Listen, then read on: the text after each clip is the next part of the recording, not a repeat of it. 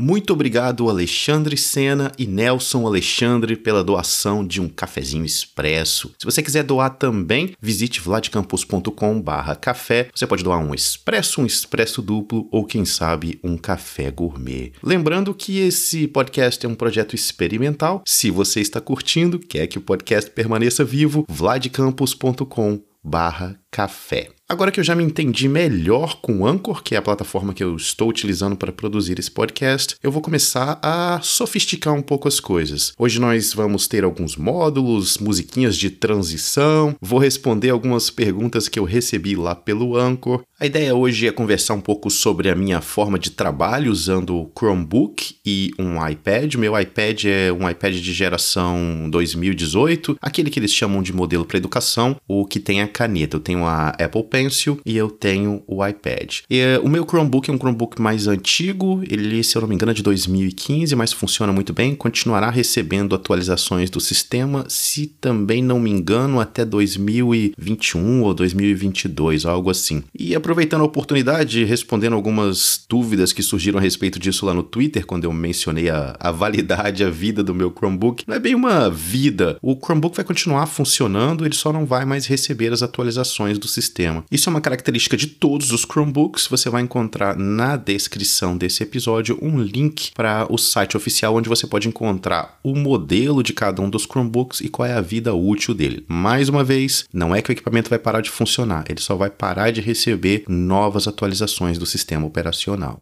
Eu diria que o que mais me prende a um computador tradicional ainda é o navegador de internet, navegador de verdade. Por mais que algumas pessoas falem, não, dá, dá para abrir ali uma página, dá para mudar o navegador, o Safari do iPad para a versão desktop. Aquilo ali não é a versão completa do desktop. Existem sites que não funcionam, que não abrem ali. Por exemplo, o YouTube Studio, que é o serviço para quem produz conteúdo para o YouTube, tem acesso. É um serviço web como outro qualquer do Google, mas o novo, o beta não abre no iPad. Não sei se a culpa é do Google, não sei se a culpa é da Apple. O fato é que ele abre em qualquer navegador normal no computador e não abre no Safari. Isso é apenas um exemplo. Existem diversos outros sites que eu acesso, principalmente serviços de dashboard, esses serviços que eu tenho que configurar coisas, eles são os mais chatos para abrir lá na versão Safari. Não acho correto ter que impor isso para as empresas, existe um padrão de mercado que é o navegador, elas fazem os serviços baseados no navegador e de repente tem que agora padronizar isso para Apple. Não acho certo. Acho que o correto seria o Safari ser um navegador de verdade. Ele tem capacidade para isso. O iPad é um sistema poderoso, é um equipamento poderoso. Podia muito bem estar tá rodando um Safari. Não precisa nem colocar o Chrome, precisa nem liberar para terceiros. A Apple gosta de fazer tudo fechado, mas libera pelo menos o Safari inteiro. E junto com a impossibilidade de acessar algumas páginas, nós temos algo que é muito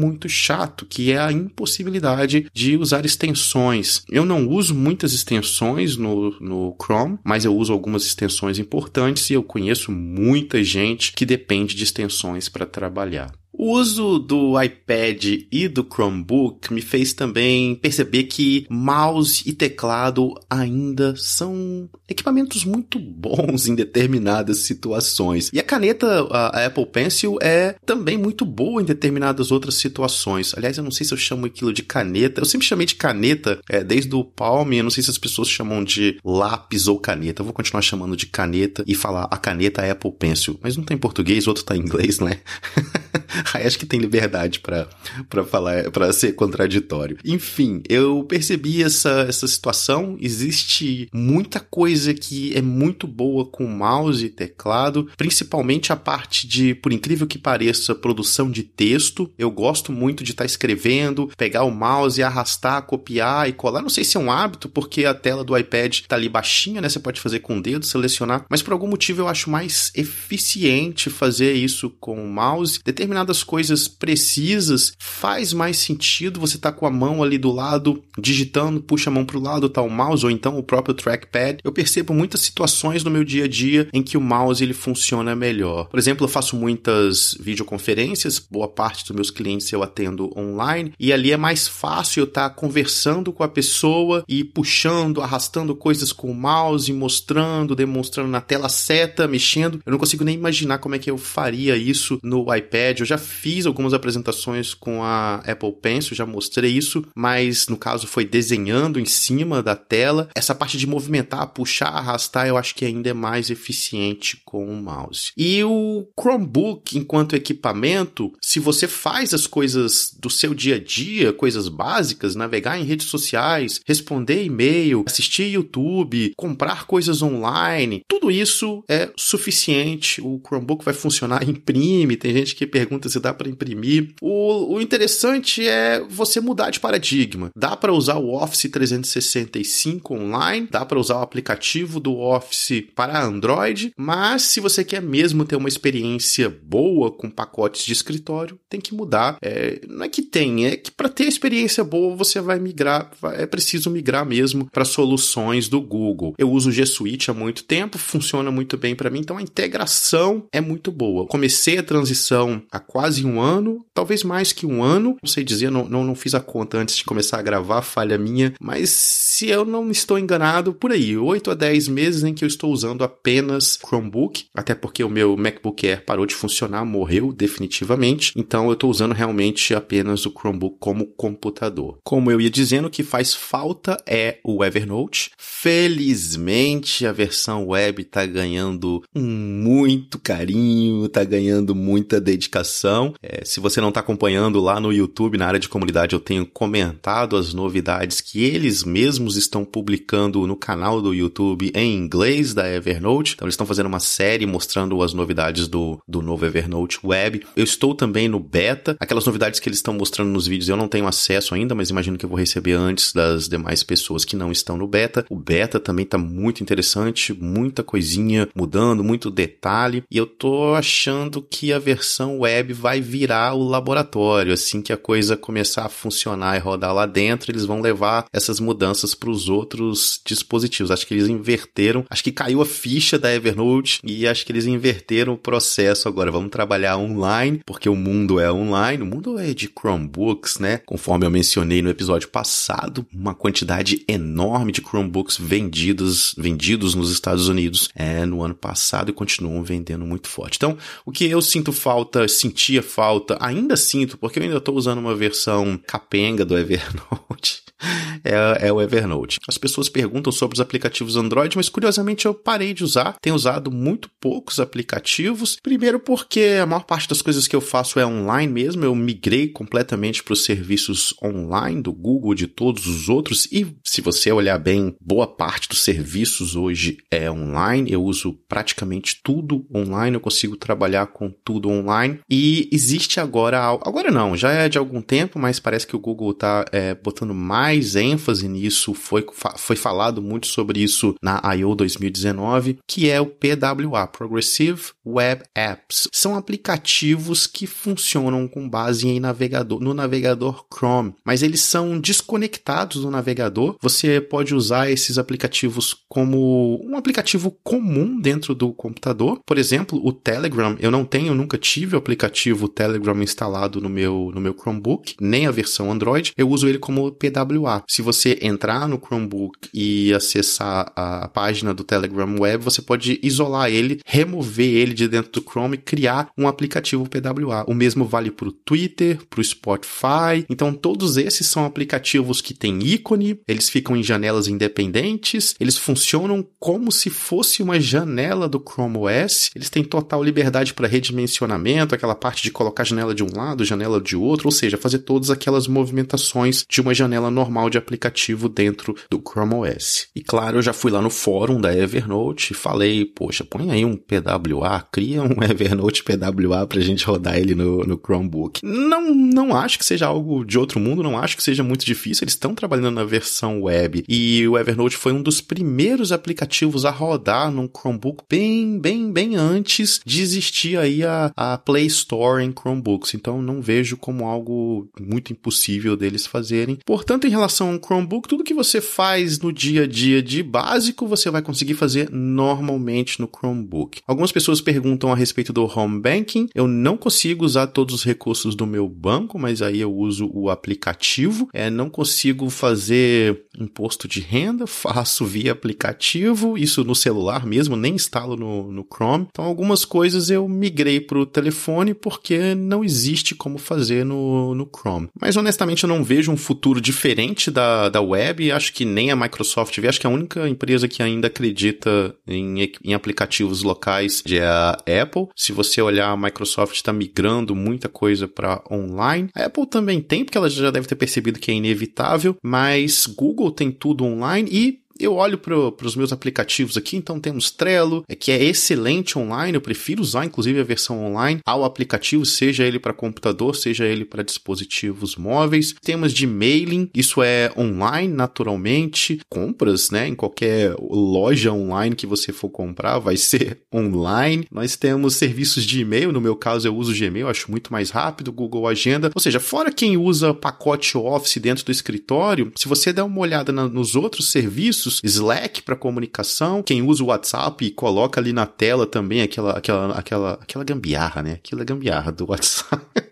Quem coloca aquela gambiarra na tela tá usando recursos online, todo tipo de sistemas, de serviços, é do próprio governo também, já tem muita coisa online. Qualquer, sei lá, vamos pensar numa coisa aqui, pacote de viagens, né? Você vai entrar no site para comprar viagens, YouTube, Facebook, Twitter, tudo online. O que é que eu vejo como algo local, que também dá para fazer no Chromebook, mas que funciona melhor local pela minha experiência, pela experiência que eu tive nos últimos meses criatividade. Então, a produção de vídeos, a produção desse podcast, desenhos, os, é, o que eu faço nas capas, é, eu tô achando melhor. Nesse ponto, eu tô achando a Apple Pencil melhor que o mouse. Mas esse assunto eu vou reservar para daqui a pouquinho. Eu quero aproveitar fazer um intervalo e responder algumas perguntas, ler alguns comentários que eu recebi nos últimos dias. Se você quiser comentar, lembrando, vá até o aplicativo Anchor ou deixe um comentário lá no Twitter, twitter.com barra Vladcampos. Olá, Vlad.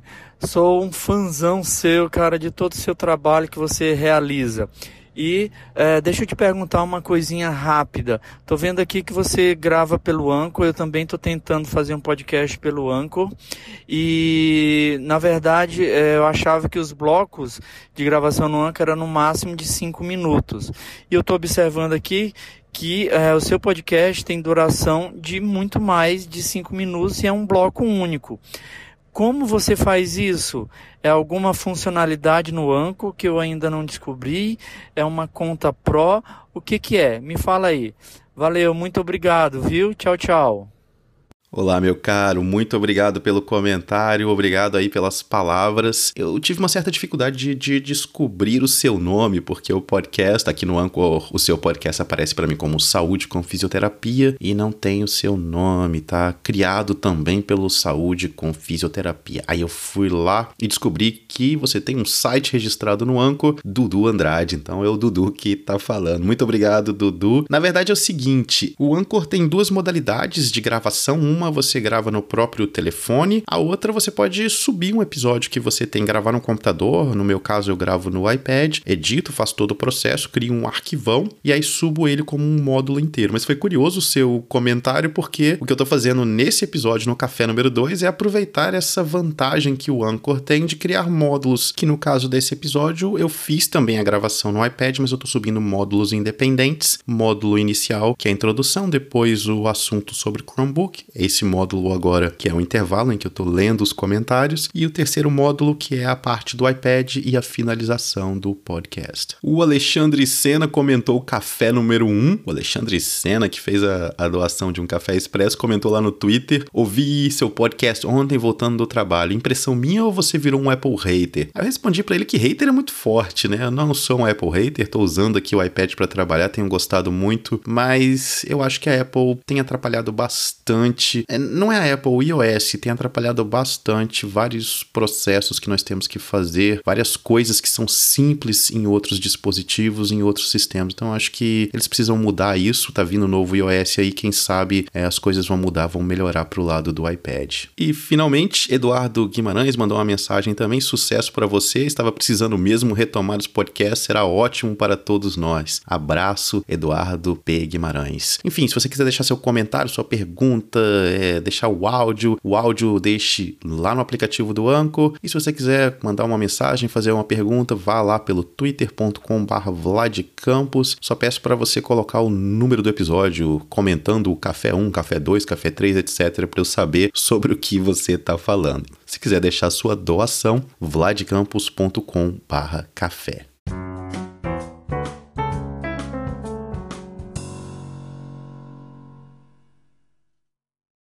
Quando eu comecei a usar o Chromebook como máquina principal, eu fui buscando alternativas. Então nós temos aí o eVideo, que é uma plataforma muito, muito boa para edição de vídeos, mas eu consegui fazer uma coisa incrível. Um dia eu estava trabalhando na Starbucks e eu estourei o limite de internet que eu consigo usar por dia dentro do café editando um vídeo. Eu não consegui nem terminar a edição do vídeo, porque o eVideo ele funciona totalmente online, os arquivos fonte dos vídeos ficam online online e você vai editando e trabalhando com esses arquivos. Quando você termina, você exporta. Tem vários vídeos do canal no final do ano passado que foram produzidos no eVideo. A partir desse ano, todos foram produzidos é, no Luma Fusion no iPad. Foi esse dia que caiu a ficha que eu percebi: é, não dá para ficar trabalhando assim. A minha internet no escritório é muito boa, é fibra, mas vou estar em algum lugar, vou estar numa situação em que a internet não vai ser boa. Se eu quiser trabalhar num avião, enfim, eu não vou conseguir então eu resolvi pensar numa alternativa. Cheguei a pensar em um outro computador da Apple, mas não, não fazia sentido eu gastar todo aquele dinheiro, sendo que o Chromebook me atende muito bem. O Chromebook não tem nem ventilador, é super leve, silencioso, maravilhoso. E aí veio essa ideia de tentar fazer no iPad. A esposa ainda tem um iPad mini, primeiro iPad mini, eu comecei a instalar lá o Luma Fusion. O Pixelmator é um aplicativo muito importante que eu usava, foi acho que foi o primeiro aplicativo que eu comprei no Mac. É muito bom o aplicativo, eles têm uma versão para iOS, experimentei também no iPad dela, mas ele é. Eu, eu cheguei a usar no iPhone, quando eu estava usando o iPhone ainda. O último iPhone que eu usei foi em 2016, se eu não me engano. Cheguei a experimentar lá o Pixelmator, no iPad dela também funcionou bem. Ele é uma versão bem mais limitada do que o que existe na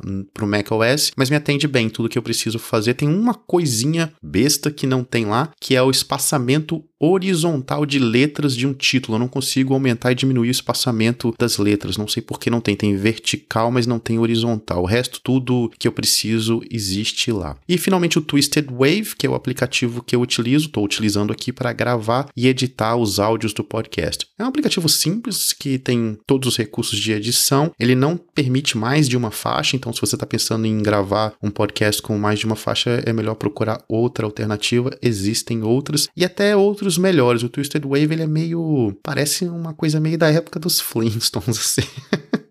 o Twisted Wave ele existe também em versão web, funciona muito bem no Chromebook, cheguei a usar ele algumas vezes, mas cai no mesmo problema lá do, do WeVideo. Eu tenho que ter a conexão e eu vou estar tá usando banda para fazer esse trabalho. É o mesmo aplicativo funcionando online. Eu sabia que eu ia precisar de uma Apple Pencil, principalmente para o Pixelmator. Quando eu fiz os testes no iPad mini, eu percebi que era possível editar as imagens, mas que com o dedo não ia dar certo. É aqui um ponto em que eu acho que a Apple Pencil vence o mouse assim de braçada quando eu tô fazendo a edição, agora eu entendi porque o pessoal de design tem aquele, aquela, eu não sei o nome daquela prancheta que eles usam uma caneta conectada ao computador. Mil vezes melhor usar a Apple Pencil para recortar imagens. Então, por exemplo, essas, esses, essas minhas imagens que aparecem na capa dos vídeos do YouTube, eu recorto com a Apple Pencil, simplesmente vou desenhando como se eu estivesse riscando um pedaço de papel, travo a tela do iPad para ele ficar, para eu poder rodar a tela como eu rodaria uma folha de papel e vou e recorto facilmente. Isso é infinitamente mais simples, mais fácil fazer com a caneta. O LumaFusion é um aplicativo muito completo para edição de vídeos. O único problema que eu vejo nele é que ele só permite três faixas de vídeo e três faixas de áudio. É um problema porque faixa de vídeo não é necessariamente só para vídeo. Se você precisa colocar um título em cima de outro, alguma coisa rodando, algum elemento, ele ocupa uma faixa de vídeo. Mas a versão, a nova versão do LumaFusion já vai permitir, se eu não me engano, seis faixas de vídeo e também cinco ou seis faixas de áudio, que vai mudar completamente a experiência. Eles já disseram que é um upgrade gratuito, mas depois desse upgrade o preço do aplicativo vai subir. Então, se você tem interesse, compre agora por um preço melhor. O LumaFusion é um dos melhores aplicativos, se não for o melhor aplicativo que eu tenho no meu iPad, em termos de aproveitar o que o iPad tem de equipamento. Então, ele é um aplicativo completo, funciona muito bem. Eu uso para a primeira etapa da edição o dedo mesmo, eu vou cortando as partes do vídeo, e a Apple Pencil para quando eu tenho que tirar uma parte bem fininha do vídeo, recortar algo bem fininho, uma tripinha bem fininha, Aí eu uso a Apple Pencil para isso, então eu uso pouco a caneta. Ele tem suporte para teclado também. Digamos que você quer editar e bater o dedo ali na, na, barra de espaço, ele vai dar play pause no vídeo. É excelente o aplicativo. Na verdade, é um dos melhores aplicativos de vídeo, se não for o melhor aplicativo de edição de vídeo que eu já usei desde que eu comecei a produzir YouTube. Mas eu nunca usei aqueles mais sofisticados da Apple, da Adobe, eu nunca usei nada daquilo, até porque eu não. Eu acho que é uma curva de aprendizado muito grande, o preço daquilo é muito caro. Mas se você quer começar a produzir vídeo, o LumaFusion vai te atender muito bem no iPad. Pixelmator tem alguns bugs, tem algumas imagens que eu vou diminuindo elas e elas quebram, ficam com as bordas defeituosas. Não entendo por que isso acontece. É, já fiz uma reclamação lá para eles. Espero que eles corrijam isso. Não sei se isso é do iPad, se é do Pixelmator, enfim, é, é, é um bug. E ele é um aplicativo que não é completo, diferente do Twisted Wave e do LumaFusion, que são aplicativos completos. O que você tem no computador, você tem no iPad. Ele é limitado limitado. Mas tudo bem, eu mencionei que isso me atende bem. Só que são esses três aplicativos que eu uso o tempo todo e só esses no meu iPad. Eu até tenho outras coisas instaladas, instalei e-mail,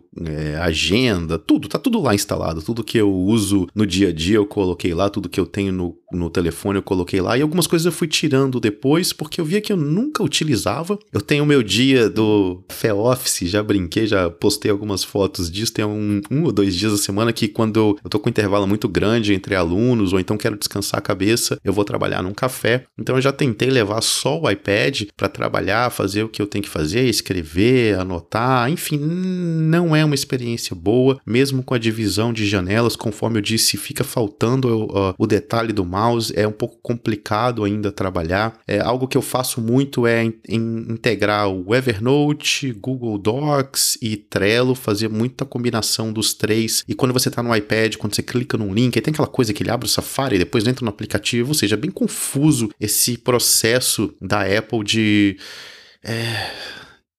Desculpa aí, Alexandre Senna, não é Apple hater, não. Mas olha só, vamos lá. Eu acabei de elogiar o Luma Fusion, é maravilhoso. Agora, me peça para colocar um arquivo de vídeo dentro do iPad. Que dor de cabeça. Que coisa chata é colocar um arquivo de vídeo dentro do iPad. Se você não está dentro do ecossistema da Apple, é um inferno. Por exemplo, eu gravo os vídeos com um celular. Eu fiz isso de propósito para ser móvel, comprei um celular que tem duas câmeras frontais, porque eu queria a mobilidade. Só que para eu transferir aquele vídeo para o iPad, eu tenho basicamente duas opções. Uma delas é fazer um upload daquele vídeo para o Google Drive e depois fazer o download para dentro do LumaFusion. O LumaFusion, inclusive, lê direto do Google Drive Drive, ela vai puxar o vídeo, mas veja, volto para aquele problema inicial. Eu estou falando de vídeos de 1.5 GB até 4 GB, dependendo do tamanho do vídeo. O final, eles vão ter esse tamanho gigante. Eu tenho que fazer o upload disso e depois o download disso para o iPad. Cheguei a fazer no passado uma quebra automática dos vídeos, é a câmera gravar, sei lá, 5 minutos para ficar vários pequenos vídeos, mas é outra dor de cabeça. Depois tem que sincronizar o áudio de todos, enfim, é sempre sempre uma confusão. Já tentei tirar esse conteúdo do, do telefone, colocar em cartões de memória, colocar esses cartões de memória no iPad é impossível. Tem um monte de gambiarras online. Tem equipamentos caríssimos para você conectar no iPad para ele ler sistemas é, de cartão de memória. Gente, não faz sentido isso. Isso é, isso é ridículo. Isso é um absurdo. A última gambiarra que eu tô fazendo aqui é usar o Documents da Riddle. É um aplicativo gratuito que exatamente serve para isso, para gambiarra. Ele, por exemplo, tem um navegador dentro dele em que eu posso fazer download. Eu tinha esquecido disso, isso é uma outra limitação que eu tenho no navegador do, do iPad. Eu não consigo fazer download de determinadas coisas. Aqueles botões download, ou então você clica para fazer o download de um áudio, você não consegue, ele abre o player de áudio. Então dentro do Documents tem um navegador que faz download de tudo. Funciona normalmente. Por que o Safari não faz isso. Bom, voltando, o Documents ele tem uma integração com computadores, então aquele esquema, você lê código de barras e aí ele conecta é, o, seu, o seu iPad com o computador via Wi-Fi. É, uma, é um truque antigo também para iOS. Ele conecta o iPad ao computador via Wi-Fi. O que eu estou fazendo é o seguinte: eu tenho um cabo de alta velocidade no telefone, eu ligo o telefone via USB ao Chromebook e eu faço essa conexão do Chromebook com o iPad via código de barras e eu arrasto direto do telefone telefone para dentro do iPad usando essa conexão do aplicativo Documents. E aí o Documents está lá no Files da Apple, de lá do Files eu movo para a pasta que fica conectada com o LumaFusion e faço a transferência. Tem sido a forma mais eficiente de fazer essa transferência, mas eu dependo de um computador. Se eu tiver em algum lugar em que eu gravei com o telefone e quero levar para o iPad, não existe alternativa que não seja subir para a nuvem e descer de volta para o iPad. Enfim, nesse dia do café eu tenho experimentado usar os aplicativos tipo e-mail, Trello, Google Docs, Evernote para fazer meu trabalho. É possível, mas dá muito mais trabalho. Então eu tenho privilegiado o uso do iPad para essas três coisas: desenho, vídeos, edição de vídeo e o áudio que eu estou fazendo agora. E é interessante porque eu tenho até um sofá no escritório escritório, eu posso sair da mesa um pouco, sentar no sofá e trabalhar com ele, com a caneta. E isso é, é legal, isso tem sido bom, tem sido um lado muito positivo do iPad, sair da mesa, sair daquela posição que cansa, né? Ficar com o pescoço, assim, e, e trabalhar com o iPad como se ele fosse uma prancheta, segurar ele na mão e te dar liberdade para trabalhar em qualquer lugar. Aí sim fica parecendo comercial da Apple. Depois que você consegue dar um jeito de levar o arquivo lá para dentro, aí você resolve tudo. E o áudio do podcast, eu faço tudo no, no iPad iPad. Daria para subir para o Anchor por aqui, mas eu prefiro já organizar tudo no computador de novo, porque eu abro várias janelas, eu tenho um monitor de 22 polegadas, acho que é 22, e aí eu consigo trabalhar, escrever, fica melhor para escrever, fazer a, o descritivo, colocar no, nos lugares as informações e fazer o upload de tudo isso é, via Chromebook. O sistema de transferência de arquivos que eu uso é o Google Drive e existe a possibilidade de arrastar coisas para o Google Drive dentro do iPad iPad, então é bem tranquilo. Coloco no iPad, como eu disse, a minha internet é muito boa. Depois é só pegar ali no Chromebook o sistema de gerenciamento de arquivos do Chromebook, é o próprio Google Drive, então automaticamente está tudo ali no Chromebook. Eu não sei quem vai ganhar essa corrida, mas eu sei que é uma corrida interessante. O Chrome OS agora tem versões para tablet, tem a possibilidade de rodar aplicativos Android, tem muita coisa acontecendo em Chrome OS, tem caneta também, não é a mesma caneta, não é a mesma experiência da Apple Pencil, mas hoje, em termos de equipamento, se eu tivesse esses três serviços, áudio, vídeo e imagens com bons aplicativos no Chrome para editar, eu adoraria ter um tablet do tamanho do iPad que eu tenho, que acho que é 10, 11 polegadas, eu não sei o tamanho daquele iPad. Existe um, um iPad, existe um iPad não, existe um tablet Chromebook, mas ele tem um processador muito simples. Eu cheguei a pensar em comprar ele, por quê? Porque dá para ligar um teclado, dá para ligar um monitor e tratar ele como um computador. A interface do Chrome OS alterna entre tablet e, e computador, tá muito interessante, mais ou menos o que a Microsoft tentou fazer com com Windows 10. Então eu vejo que quem conseguir fazer essa integração o mais rápido com o maior número de, de aplicativos, que é o grande ponto, a grande charada aqui, porque a Apple tem um ecossistema gigantesco de aplicativos móvel e bons aplicativos, enquanto Google está correndo atrás do prejuízo em termos de hardware e tentando convencer o pessoal a desenvolver bons aplicativos, especialmente aplicativos Android que não existiam bons aplicativos para esses recursos de criatividade. Quem conseguir chegar primeiro, e a Apple é fácil, né? É só mudar o iOS um pouquinho, ela dá um salto é, à frente do Google, até porque ela já tem um maior mercado aí de tablets. Mas eu não menosprezaria Chrome OS, eu não menosprezaria a iniciativa do Google, e eu acho que quem tem a ganhar, quem vai sair ganhando somos nós. Não sei o que vai acontecer com o Windows 10, eu acho a ideia da Microsoft maravilhosa, acho que eles saíram na frente. Eu já falei isso há muito tempo, já falei isso há alguns anos. O conceito dos menu iniciar, com aqueles ícones que aparecem no celular, aquilo é fantástico, mas não pegou. Não deu certo a integração telefone, tablet e computador. Portanto, eu diria que a briga grande no futuro próximo vai ser entre Google e Apple. E vai ser uma briga fortíssima, porque do mesmo jeito que a Apple tem ah, o domínio aí do mercado de tablet, tem os melhores aplicativos e basta um pequeno ajuste no iOS para transformar ele numa experiência muito melhor, o Google tem uma experiência fantástica em termos de inteligência artificial que a Apple não chega nem aos pés. É piada o que a Siri faz. É, a Siri parece um bebê que. Ó, ó o sangue escorrendo. Parece um bebê que nunca aprendeu nada e o assistente do Google tá anos, anos luz na frente. E quando eu falo assistente do Google, é tudo aquilo que eu falei no episódio anterior, são todas as coisas que o assistente, de um modo geral, é capaz de fazer. Antes de terminar, agradecimentos aos antigos Patreon, mais cinco dos antigos Douglas Dias, Edson Monteiro, Eduardo Bevilacqua, Frederico dos Santos, Fernanda Oliveira Santos. Muito obrigado a vocês que já colaboram há muito tempo. E se você quiser ajudar a manter o podcast vivo, visite vladcampus.com/café e doe um expresso, um expresso duplo ou quem sabe um café gourmet. E me diga o que você achou sobre esse episódio. Ficou muito grande? Ficou bom? Ficou pequeno? Deixe seus comentários lá no twitter.com/vladcampus. Um grande abraço e até o próximo.